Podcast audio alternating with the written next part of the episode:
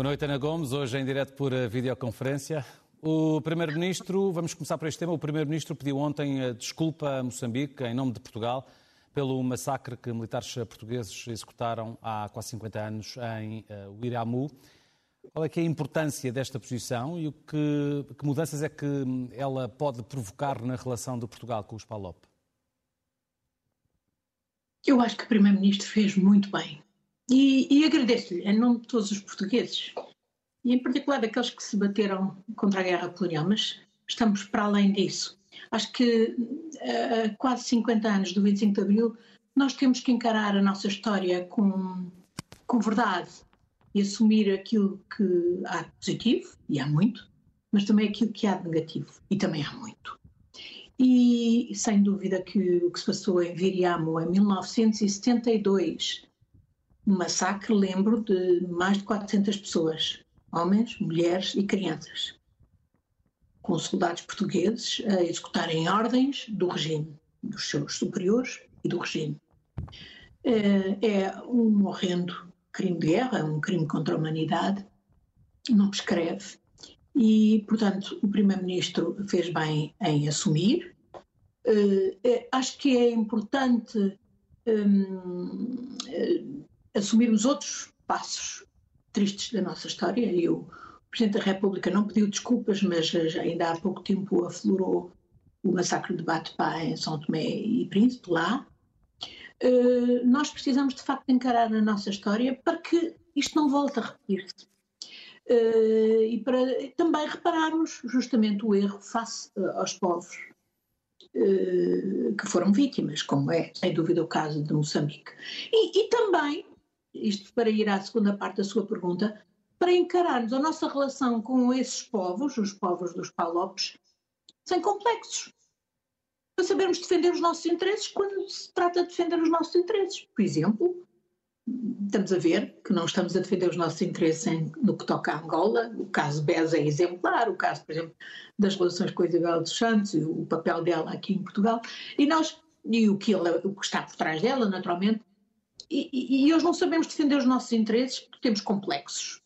E, e somos vulneráveis exatamente por não assumirmos aquilo que, que se passou de horrível eh, e, naturalmente, que até uh, uh, admitirmos uh, reparações. No caso de Viriamo, em Moçambique, estudiosos identificaram as famílias que foram vítimas deste uh, hediondo massacre cometido por soldados portugueses. Uh, e, e, para que nós não, os nossos governantes percebam que nós não podemos continuar eh, não só a, a omitir o nosso passado, mas também a não respaldar bandidos. Por exemplo, ir a Moçambique, como foi o Primeiro-Ministro, e não falar da questão essencial que é a questão da justiça em Moçambique. Moçambique hoje está num dos índices desgraçados de corrupção. Está pior que Angola. E tem governantes, eh, por exemplo, o atual Presidente da República e o anterior, Guebuza, que deviam estar a ser julgados pelo chamado eh, processo, no chamado processo das dívidas ocultas, que não estão.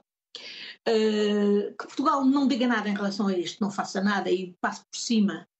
Uh, tem, tem, um antigo ministro das Finanças, Manuel Chang, que está em vias de ser extraditado da África do Sul uh, para os Estados Unidos, a pedido dos Estados Unidos, por, uh, por roubar o povo uh, moçambicano e por estar envolvido em esquemas de branqueamento de capitais e, e, e, financiamento de criminalidade organizada. Que isto não se fale, que isto não apareça nas, no, no quadro, por exemplo, de uma visita.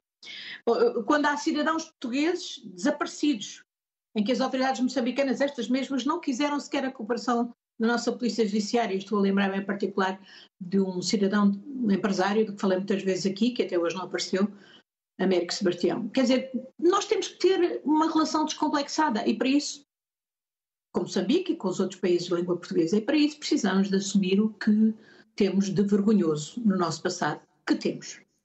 Falamos sobre o nosso presente, Ana Gomes, e falamos de política nacional, sendo que esta semana houve um anúncio feito a uma altura curiosa uh, da admissão, o anúncio da admissão de Marta Temido, um anúncio feito de madrugada, confirmado 20 minutos depois pelo gabinete do Primeiro-Ministro.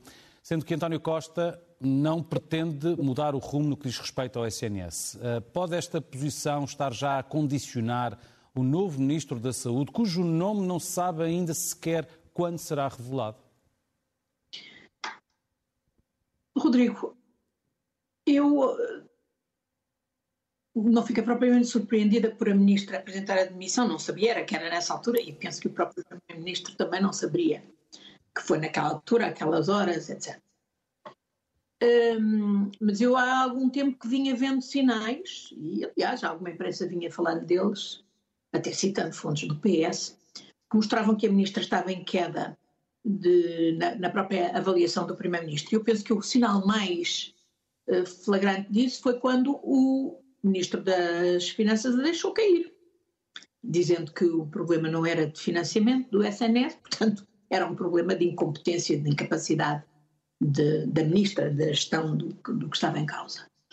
Ora, uh, isto não é inteiramente verdade, porque, uh, aliás, ainda agora a, a doutora Leonor Beleza, que foi ministra da Saúde, veio até explicar que, obviamente, também há um grave problema de financiamento, de subfinanciamento, que é crónico do SNS, e de, de intervenção excessiva uh, das finanças naquilo que, obviamente, devia ser o controle pelo parte do Ministério da Saúde. E que tornou uh, muito difícil a Marta Temido fazer o seu trabalho e, e, e, conseguir resultados. Ela que na pandemia foi, uh, se destacou e foi, recebeu todos os elogios e agradecimentos, e, e inclusivamente do Primeiro-Ministro, estamos todos lembrados do tempo em que, inclusivamente, tentaram apresentar como possível sucessora do Primeiro-Ministro, que a mim sempre pareceu uma brincadeira, uh, é, é, não conhecer o, o PS. Uh, ela própria se terá deixado deslumbrar por isso, quando recebeu o cartão do militante do PS. Mas a verdade é que depois uh, lhe começaram a tirar, digamos, o tapete e também, em boa parte, isso resultará uh, dela não ter uma coisa que é essencial para qualquer Ministro da Saúde, que é a capacidade de diálogo com os profissionais do setor. Porque boa parte dos problemas obviamente tem a ver com a falta de condições de, de, de trabalho dos profissionais do setor e o mais elementar uh, entendimento é necessário com uh, os, as, os, representantes do, do, dessas classes profissionais. Uh, eu, eu, não percebo, enfim, admito que o Primeiro-Ministro terá ficado surpreendido, esperaria a admissão, mas não naquele momento. Ele próprio acabou por dar, do meu ponto de vista, bastante infelizmente, a razão porque a ministra se demitia, associando o resto a uma coisa que, em que ela não tem responsabilidade nenhuma e em que o próprio Serviço Nacional de Saúde e o Hospital de Santa Maria demonstradamente não têm, que foi o falecimento daquela grávida indiana, que se demonstrou, portanto, não, não, ter nada a ver com nenhum dos graves problemas. Agora, o que eu não percebo é porque é que o Primeiro-Ministro não assumiu que era realmente uma prioridade, porque a saúde dos portugueses é uma prioridade, tratar de substituir a ministra e até sujeitou a esta crueldade, que eu acho que é uma crueldade. Depois dela, em estado hum, hum, naturalmente emocional, ter hum, decidido demitir-se, sujeitá-la a ter que voltar ao Ministério e acabar a legislação, e aliás, a legislação que, pelos vistos, para o qual o seu sucessor ou sucessora não serão ouvidos nem achados se ela é para ser terminada entretanto. Não sabemos quem é, de facto, não, não acho bem que o Primeiro-Ministro tenha postergado esta substituição. Eh, não acho que seja correto para com a própria doutora Marta Temido e, e, e com os portugueses em geral. E, e, vamos lá ver quem é que ele vai escolher. Acho que a escolha que ele fizer vai revelar muito se uh, o governo vai ter, de facto, um impulso para reformar o que precisa absolutamente ser reformado ou se vai uh, preferir para uma solução de continuidade, talvez mais, mais tranquilizadora, mas de continuidade que não augura nada de bom para um Serviço Nacional de Saúde que tenha uhum. vindo a ser uh, muito, muito fustigado. Escolhas serão reveladas amanhã também, eh, no que diz respeito aos contornos do pacote de ajudas, que tinha sido anunciado por António Costa no debate do Estado da Nação, só que pelo meio houve um verão de subidas constantes de inflação, subidas de preços, com o país a preparar-se para o embate de um brutal aumento de preços do gás, sendo que António Costa se continua a recusar a taxar lucros excessivos de empresas do setor energético. Consegue perceber qual é a estratégia do governo? Poderá ser deixar apertar o garrote para aparecer agora com um grande show Costa, como dizia hoje uh, Luís Montenegro? Pois. Hum, eu acho que não correspondeu propriamente a uma estratégia uh, da parte do Primeiro-Ministro de, de, empurrar com a barriga estas medidas de combate à inflação, que há muito tempo eram devidas, eram possíveis um, e, e, e, teria servido a todos, ao país e ao próprio Governo, tê-las aprovado antes. Mas pronto, mais vale tarde do que nunca e amanhã estamos todos de olhos postos nesse Big Show Costa, digamos. Um, essas medidas eram. Uh, enfim, eu lembro-me de ter referido que já por altura da, do, da aprovação do Orçamento de Estado elas podiam ter sido aprovadas porque se sabia já nessa altura que a inflação, ao contrário do que o governo sustentava, não era passageira. Uh, a ida para férias não melhorou nada, sem, sem as medidas serem tomadas, e disso aproveitou a direita. Vemos não só o PSD, como o próprio CDS e toda a direita, no fundo, via fazer propostas que, no fundo, eh, que corresponderão em boa parte, e eu espero que sejam ultrapassadas por aquilo que o governo vai anunciar, eh, mas que são, obviamente, propostas que visam eh, compensar as famílias pela perda de rendimentos do trabalho que a inflação determina e que eu acho que têm que ser medidas que não vão apenas para os pobres e para os mais carenciados, mas para a própria, dirigidas à própria classe média e que não se limitam a medidas assistencialistas do género das que o PSD enunciou. Acho que é fundamental que haja medidas regulatórias de verdadeiro controle dos mercados, porque há aqui mercados que estão descontrolados e que estão a aproveitar da inflação para subir os preços. E é obviamente o, o mercado mais sensível, que precisa absolutamente de medidas ainda mais eh, importantes do que aquelas que já foram tomadas ao nível ibérico, que de alguma maneira também nos beneficiaram, é o da, dos preços da energia. E aí eh, é evidente que o governo, há, há mais de cinco meses, desde abril, que tinha luz verde, o nosso governo todos os outros governos europeus, da Comissão Europeia, para baixar impostos, eh, designadamente o IVA. Eh, hoje até vemos o CDS a propor baixa de impostos uh, zero para produtos essenciais, e com razão, e são produtos alimentares, além dos de energia. E, e, sobretudo, neste contexto, é, para mim, mais uma vez, volto a dizer, é in, inaceitável que o Primeiro-Ministro não contemple tocar nos lucros chamados excessivos ou por outros chamados caídos do céu, de que estão a beneficiar, em particular, as grandes empresas energéticas. Mas não só. Dados do primeiro semestre, só do primeiro semestre, mostram que 12 grandes empresas do, uh, do PSI, portanto da Bolsa Portuguesa, tiveram aumentos de lucros de cerca de 60%. E os bancos tiveram cerca de 80% de aumento de lucros, só no primeiro semestre deste ano. Portanto, é evidente que é preciso tomar medidas, e isso todos, vários países europeus já o fizeram. E aqui até a própria Alemanha, digamos, o guardião da, uh, da da austeridade, uh, vem também uh, hoje anunciar que vai recorrer a uma contribuição excepcional eh, das eh, empresas energéticas, dos chamados eh, lucros excessivos das empresas energéticas, para financiar o pacote das suas próprias medidas de apoio às famílias e empresas mais carenciadas de apoios. Portanto, Portugal não pode, do meu ponto de vista, ficar atrás e precisamos que o Primeiro-Ministro reveja a sua posição. Os, os alemães, tanto quanto percebo, não vão para uma via fiscal, mas vão, arranjam uma solução que implica que uh, cerca de metade do pacote que hoje foi anunciado, de 65 mil milhões, no caso da Alemanha, seja financiado por contribuições de, das uh, empresas energéticas que estão a ter lucros excessivos. Uh, só gostaria ainda de dizer que uma das áreas onde eu espero absolutamente que o, que o Governo anuncie medidas regulatórias do mercado é, obviamente, a das rendas, das rendas de casa, para que nós, os portugueses, não continuemos a ser expulsos dos centros das nossas cidades que ficam para os estrangeiros com dinheiro e, e para que não se continue a ver o acentuar das desigualdades exatamente à conta uh, de um aumento brutal das rendas de casa, tem que se arranjar mecanismos compensatórios de alguma maneira e, sobretudo, regulação do mercado das rendas uh, da habitação.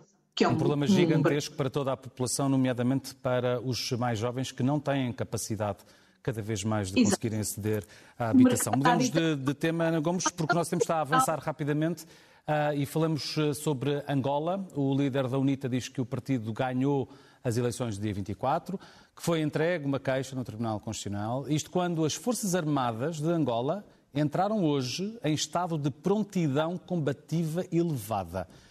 O país continua em suspenso, mas uh, algo ainda pode mudar?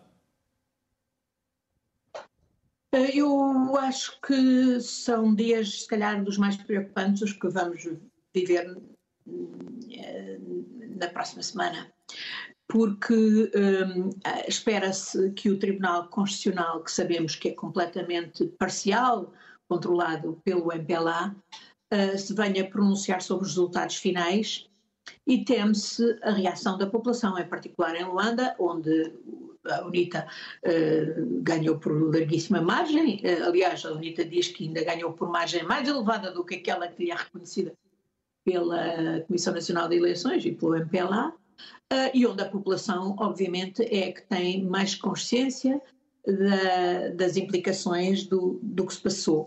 E a verdade é que ninguém pode dizer que as eleições foram transparentes enquanto as autoridades não revelarem e não fizerem o, a comparação, não revelarem, não tornarem públicas as chamadas atas síntese dos velhos resultados parciais das unidades eleitorais e não fizerem a comparação quer com as atas da, que a UNITA diz ter, tem em seu poder, quer com as atas uh, que uh, uh, organizações cívicas como a MUDEI têm e que mostram que os resultados podem ser diferentes.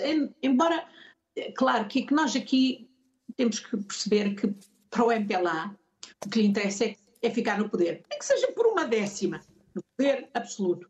E é exatamente isso que pode dar origem a grande, a grande enfrentamento. Eu penso que a UNITA tem sido bastante uh, responsável, e não é, é, a UNITA e a coligação, no fundo, de forças políticas que ela lidera, tem sido bastante responsável, inclusivamente até hoje não utilizou uh, a, a, palavra fraude.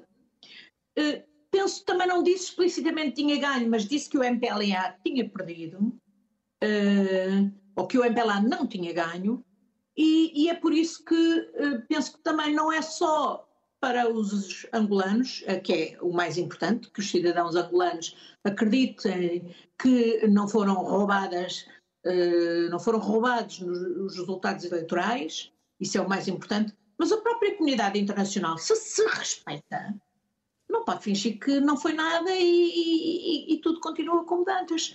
Uh, quando, de facto, um elemento essencial para a transparência e para a confiança dos eleitores é uh, justamente a revelação das atas síntese. Isso é o mínimo que pode ser, que tem que ser exigido às autoridades eleitorais e ao próprio MPLA, sob pena de tudo ficar inquinado e, e ninguém sair com credibilidade. A começar, devo dizer, pelos observadores da CPLP. Uhum. Temos um minuto e meio, Ana Gomes. Vamos a notas finais. Primeiro sobre a morte de Mikhail Gorbachev, que recebeu flores de Putin, mas não de uma zona específica de Lisboa. Pois, Putin não foi sequer ao funeral, mas ao menos mandou flores. O PCP, nem isso.